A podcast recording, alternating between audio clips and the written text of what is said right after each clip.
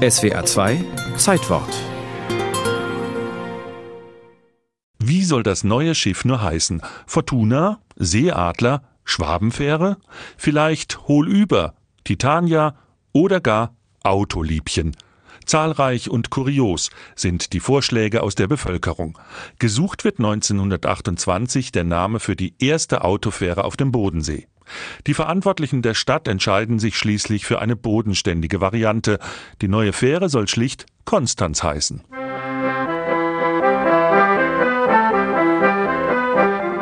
Die 1920er Jahre am Bodensee. Nach dem Ersten Weltkrieg geht es wirtschaftlich wieder aufwärts.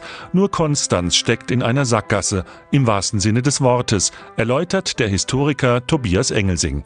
Nach dem Ersten Weltkrieg hatte Konstanz sein natürliches Hinterland, den Torgau, verloren. Die Schweiz hat sich abgeriegelt, hat hohe Einfuhrzölle für Waren erhoben. Es war für die Stadt Konstanz also ganz schwierig, ins Hinterland noch zu verkaufen. Man musste sich anders orientieren. Die Grenze zur Schweiz und der Bodensee. Konstanz ist isoliert.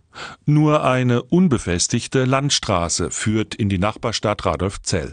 Doch es gibt Männer mit Visionen allen voran der Sozialdemokrat und zweite Bürgermeister Fritz Arnold, der Zeitungsverleger Alfred Merck oder der Brauereibesitzer Johann Rupaner.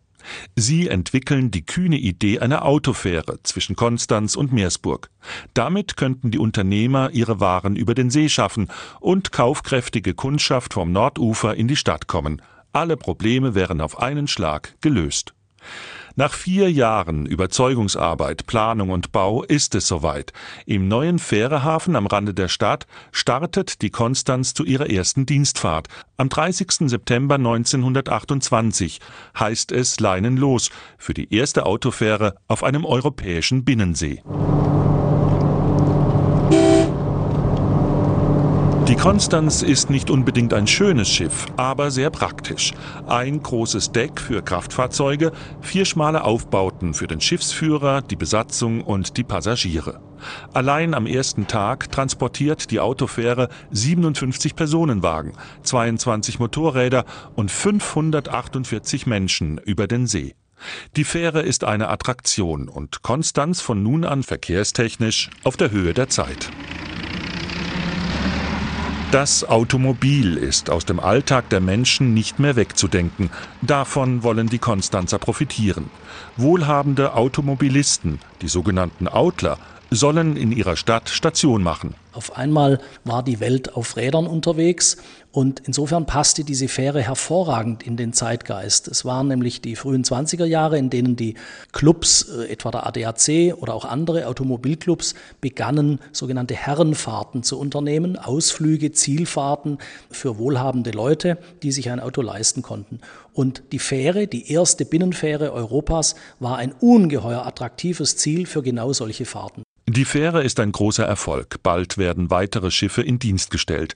Und selbst im Zweiten Weltkrieg läuft der Fährbetrieb weiter, wenn auch mit Einschränkungen. Die Marine beschlagnahmt zwei Schiffe für Minen- und Torpedoversuche auf dem Bodensee. Heute sind sechs Schiffe im Einsatz.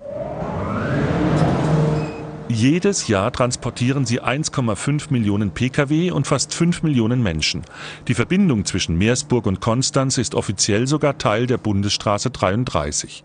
Und so wird es wohl weitergehen. Solange das automobile Zeitalter noch andauern wird, werden auch die Autofähren unterwegs sein, als schwimmende Brücke über den Bodensee.